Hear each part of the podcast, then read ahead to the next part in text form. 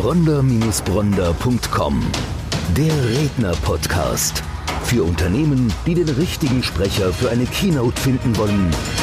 Und für Redner, die die ideale Veranstaltung für ihre Keynote suchen. Eine gemeinsame Produktion von Die Redneragentur Bronder und Bronder und podcasthelfer.de bei All Audio. Hallo und herzlich willkommen zu einer neuen Podcast-Folge. Bei mir ist heute die Wildnisexpertin und Business-Trainerin Stefanie Kulak. Hallo Stefanie, herzlich willkommen bei uns im Podcast. Hallo Stefan, schön mit dir zu sprechen heute. Hallo. Wildnisexpertin, was heißt das genau? Ja, Wildnisexpertin in Afrika. Ich war fast zehn Jahre in Afrika als Wildnisguide und habe in einer Lodge gearbeitet und eine Schule aufgebaut für Safari Guides. Also praktisch die Ausbildung geleitet, um wirklich Guide zu werden und sprich Touristen in die Wildnis zu nehmen, die Löwen zu finden, die Leoparden zu finden und ein tolles Erlebnis den Menschen zu schenken. Sehr, sehr spannend. Können, glaube ich, ganz wenige behaupten, mal diesen Teil der Erde so intensiv gesehen zu haben. Ne? Business-Trainerin, man sagt jetzt so, oder du sagst salopp zwischen Laptop und Leopard. Was heißt das nun genau? Also auf der einen Seite die Wildnisexperten, auf der anderen Seite das Thema Business-Training. Wie bringst du diese beiden Themengebiete zusammen? Also bevor ich nach Afrika gegangen bin, war ich tatsächlich selbst 16 Jahre im Corporate-Bereich in Deutschland unterwegs als Marketing- und PR-Beraterin. Habe also gelernt, was es heißt, dass Bottomline wichtig ist, worauf es ankommt, strategische Konzepte entworfen und so weiter. Und dann eben die Erfahrung in der Wildnis gemacht und einfach gemerkt, wie viel man doch lernen kann von der Wildnis, wenn man eben aus der sogenannten aus der Zivilisation kommt und aus dem Business kommt, wie viel man sich abschauen kann. Und mein Ziel ist es, den Menschen, den Unternehmern, den Führungskräften ja, aufzuzeigen, was man von der Wildnis fürs Business lernen kann. Das hast du gerade schon gesagt, Führungskräfte, Geschäftsführer, das ist das Zielkundenklientel, um das es letztlich geht. Worum geht es dann genau? Also wie kannst du diese, diese Analogien herstellen? Ja, das ist schon das Wort Analogien gerade gesagt. Also darum geht es eigentlich nicht. Also es geht jetzt nicht darum zu sagen, jeder Geschäftsführer, der mal ein lautes Wort auf der Etage brüllt, ist der Löwe und wir sind jetzt im Bürodschungel, obwohl das, der Vergleich natürlich sehr nett ist. Aber darum geht es tatsächlich nicht. Es geht um tiefergehende Muster. Es geht um ja, Themen wie Leadership, Konfliktmanagement, Change. Wir sprechen viel von der sogenannten VUCA-Welt, in der wir heute uns befinden, in der alles unsicher ist, alles volatil ist. Und genau das sind genau die Konzepte, denen man eben da draußen in der Wildnis auch begegnet. Man muss Konflikte aushalten können, man muss ein Leader sein, äh, weil man für Leben verantwortlich ist. Und das hat mich auf die Idee gebracht, dieses Thema rüberzubringen. Jetzt leben wir ja alle gerade in sehr herausfordernden Zeiten. Also die, die uns bei YouTube zuschauen, die sehen wir zwischen uns ist eine transparente Wand. Wir können uns sehen, wir können uns hören, aber letztlich ist es eine Wand zwischen uns, die natürlich Teil des Hygienekonzepts in Corona-Zeiten ist. Und da ist natürlich ganz enorm wichtig das Thema Change, aber auch das Thema Leadership. Wie führe ich eben jetzt Menschen durch, durch Krisenzeiten und wie verändere ich mich als Unternehmen? Wie ist deine Sicht auf die Dinge, gerade mit den Erfahrungen, die du in den letzten Jahren sammeln konntest? Mhm. Also ein großes Stichwort, das mir sofort dazu einfällt, ist das Thema Angst. Also Angst darf man ja im Busch eigentlich nie haben. Auch wenn der Elefant auf einen zurennt, ist es ganz wichtig, dass man keine Angst hat. Und dieses Wort habe ich für mich oft durch das Wort Respekt ersetzt. Man muss immer Respekt vor den Wesen, Respekt vor den Umständen haben, aber man darf sich eben nicht in die Enge treiben lassen und keine Angst zeigen. Es muss immer alles auf Augenhöhe passieren. Und das stelle ich sehr stark fest in diesen Zeiten, dass wir natürlich alle sehr, sehr angstgetrieben sind. Und was mir selbst geholfen hat, ist mich oft an solche Situationen zu erinnern, in denen ich hätte Angst haben können, aber mir das wirklich abtrainiert habe und diesen Fluchtreflex dem nicht nachgegeben habe. Und das wäre zum Beispiel eine wichtige Botschaft auch für Unternehmen, für Selbstständige, für jeden persönlich. Stand your ground, nicht wegrennen. Das ist total wichtig. Und es ist manchmal schwer, diesen Impuls zu kontrollieren, aber das hilft einem. Jetzt sagst du das gerade nicht wegrennen und dieser Impuls des Weglaufens, also diesen Moment zu unterdrücken. Jetzt kenne ich deine Keynote, du hast auf dem Xing-Expertendialog gesprochen und da gibt es so einen kleinen Einspieler. Und äh, da ist so eine, so eine Gruppe von Menschen, die geführt wird durch den Dschungel und plötzlich läuft ein Elefant auf den Gruppenführer zu. Und das ist genau diese Situation und das ist in dem Moment geht einem das Adrenalin durch den Körper, weil diese, diese Extremsituation, die man sich dann vorstellt, dann, dann wird einem auch klar, wie man solche Dinge dann auch für sich selber sicherlich umsetzen kann in anderen Situationen, also übertragen kann in andere Situationen. Wie hat der, der Führer, dieser, dieser Gruppenführer reagiert in dem Moment dem mhm. Elefanten gegenüber? Mhm. Ja, es gibt natürlich, und das wissen wir alle, es gibt verschiedene Handlungsmuster, nach denen wir reagieren, wenn eine große Gefahr auf uns zukommt. Entweder kann man wegrennen, das ist aber keine sehr gute Entscheidung, weil der Elefant einen wahrscheinlich hinterher rennt und das nicht gesund ausgeht. Man kann den Gegenangriff starten, also dagegenhalten, was auch zu einer großen Konfrontation führen wird. Genau, man kann sich totstellen, ist auch immer einfach, aber in dem Fall auch nicht so gut. Und das, was wirklich in dem Fall, den du beschrieben hast, zum Lösen dieser Situation geführt hat, war mit Haltung entgegenzutreten. Also zu beweisen oder zu zeigen, ich bin kein Opfer, ich greife dich aber auch nicht an. In dem Fall hat der Führer, von dem du gerade gesprochen hast, sich hingestellt und wirklich mit Haltung ein lautes Hey dem vermeintlichen Gegner entgegengebrüllt. Das war unerwartet. Der Elefant hat angehalten und hat abgedreht. Und darauf kommt es mir an, dass es um die innere Haltung geht. Mit Selbstbewusstsein zu seinen Werten zu stehen, das Gegenüber mit Vertrauen, mit Respekt zu behandeln, immer alles auf Augenhöhe auszuhandeln und sich Raum zu lassen und nicht in die Konfliktsituation zu gehen. Wenn jetzt Unternehmen dich als Business-Trainerin konsultieren, wie ist das von der Fragestellung? Also wir haben gerade über Change gesprochen, wir haben über Leadership gesprochen. Mit welchen Fragestellungen kommen Unternehmen auf dich zu? Im Moment arbeite ich für eine große Telekommunikationsfirma und zwar wurde ich gebeten, einen Innovationsmanagement-Workshop zu machen, beziehungsweise nicht ich allein, sondern meinen Kooperationspartnern. Ich arbeite mit großen Unternehmensagenturen zusammen. Also zum Thema Innovationsmanagement und da ist zum Beispiel ein Thema, wie geht man mit Unsicherheit um, wie geht man mit Change um, was du gerade gesagt hast. Und da lasse ich einfach diese Beispiele aus Afrika, aus der Wildnis einfließen, um in den Menschen Bildern zu erzeugen und über diese starken Bilder, mit denen sich hoffentlich jeder identifizieren kann, ja, die Botschaft rüberzubringen. In dem Fall ist es eben wirklich nicht weglaufen, Change akzeptieren. Es gibt ein schönes Beispiel im Busch, das ich eben selbst erlebt habe und das ich dann anbringe, ist, dass ein, ein Baum zum Beispiel, an dem ich jeden Tag mit meinen Gästen vorbeigefahren bin, ja, und an dem wir immer angehalten haben, um, um tolle Naturbeobachtungen zu machen, der war eines Tages zum Elefanten platt gemacht sozusagen und es war wahnsinnig schwer für mich, lustigerweise, obwohl ich Elefanten liebe, nicht auf die Elefanten wütend zu sein. Ja, einfach zu akzeptieren, dass dieser Baum nun nicht mehr da ist und ich den anderen Gästen zeigen kann.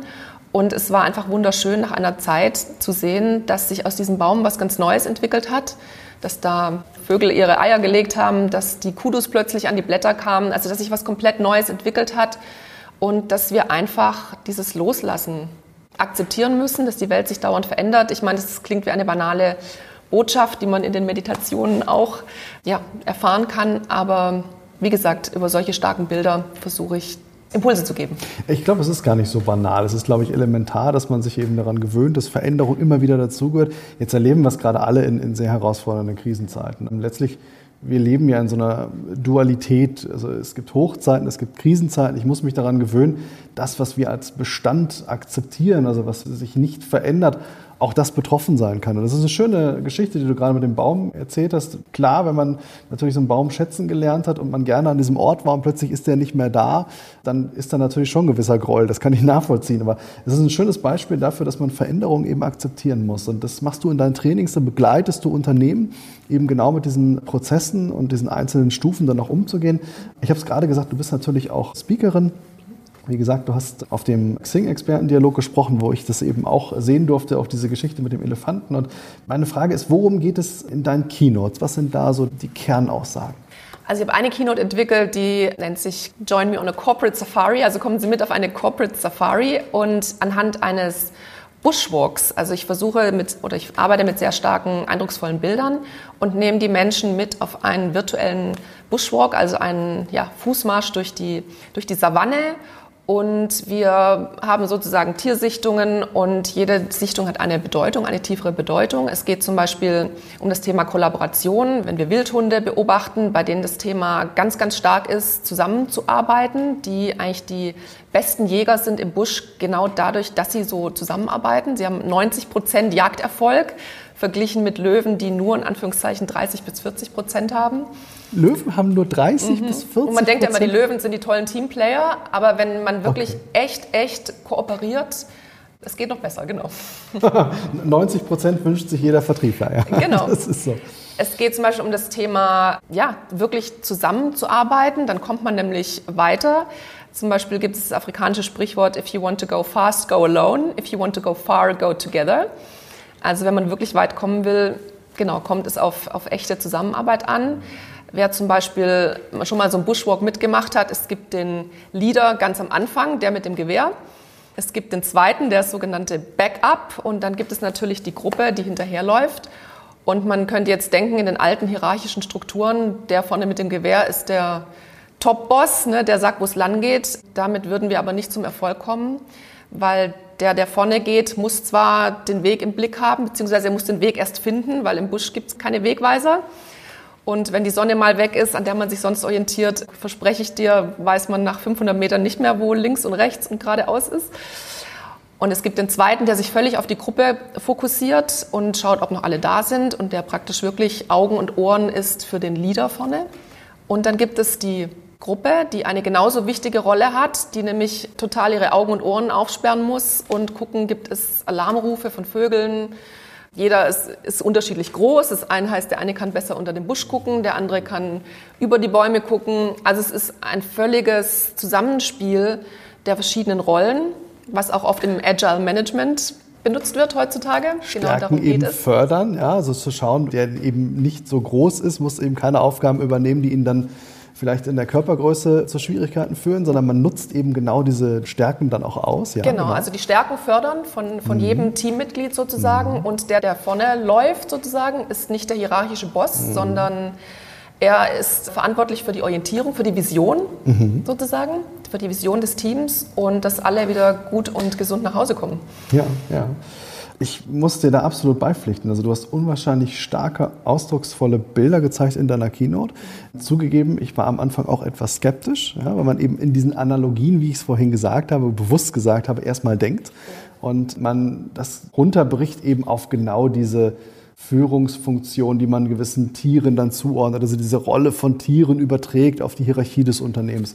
Ähm, es ist allerdings viel, viel mehr, haben wir festgestellt. Und es ist wahnsinnig spannend, was du auch vor allen Dingen in deiner Zeit in Afrika erleben durftest. Und wenn du jetzt heute mal zurückschaust aus dieser Zeit, die du in Afrika verbracht hast, was ist so besonders, wenn du heute mal zurückblickst, was dir besonders im Kopf geblieben ist? Ja, gute Frage.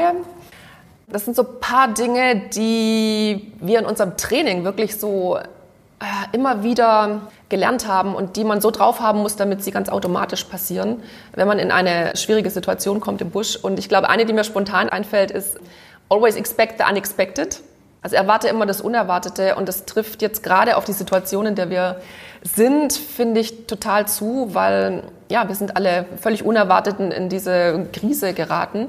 Und wenn man aber diesen Mindshift schafft, eigentlich immer zu denken, die Situation, in der wir gerade leben, ist nicht 100% sicher und gegeben. Es kann sich jeden Tag, jeden Monat, jede Minute irgendwas ändern. Also wenn man mental darauf vorbereitet ist, so wie man das als Guide im Busch sein muss, weil es kann gut sein, du verfolgst eine Löwenspur und hast den Blick völlig nach unten gerichtet und dann springt dich von links der Leopard an.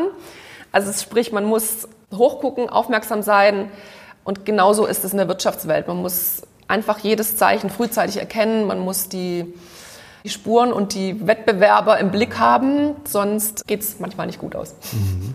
Jetzt warst du, wie gesagt, lange Zeit in Afrika, hast dadurch auch deine Keynote so ausgerichtet, also du bist international tätig, du hältst sie sowohl in Deutsch als auch auf Englisch. Die Unternehmen, mit denen du zusammenarbeitest, wie kann ich mir die vorstellen? Was sind das für Größenklassen? Ist das rein auf einer Global Player Ebene? Sind das auch kleinere Unternehmen? Wer sind deine klassischen Zielkunden? Mhm durch die Bank, würde ich sagen, alles. Es sind sehr viele mittelständische Unternehmen dabei, die doch manchmal ja, so ein Abenteuerherz haben, sage ich mal, echte klassische Unternehmer, die sagen, sie lassen sich gerne auch mal auf so ein Thema ein. Perspektivenwechsel, die sind da sehr neugierig, sind aber auch, wie gesagt, jetzt bei diesem Innovationsmanagement-Thema, wie gesagt, ein großer internationaler Telekom-Konzern also Mittelstand und Großkonzerne. Ich glaube, dass es gerade in diesen Zeiten besonders wichtig ist, weil du hast es vorhin als Mindshift beschrieben. Also die Möglichkeit, agil mit diesen Dingen umzugehen, die uns jetzt gerade widerfahren im Wirtschaftsbereich, gerade gesteuert durch diese Krise.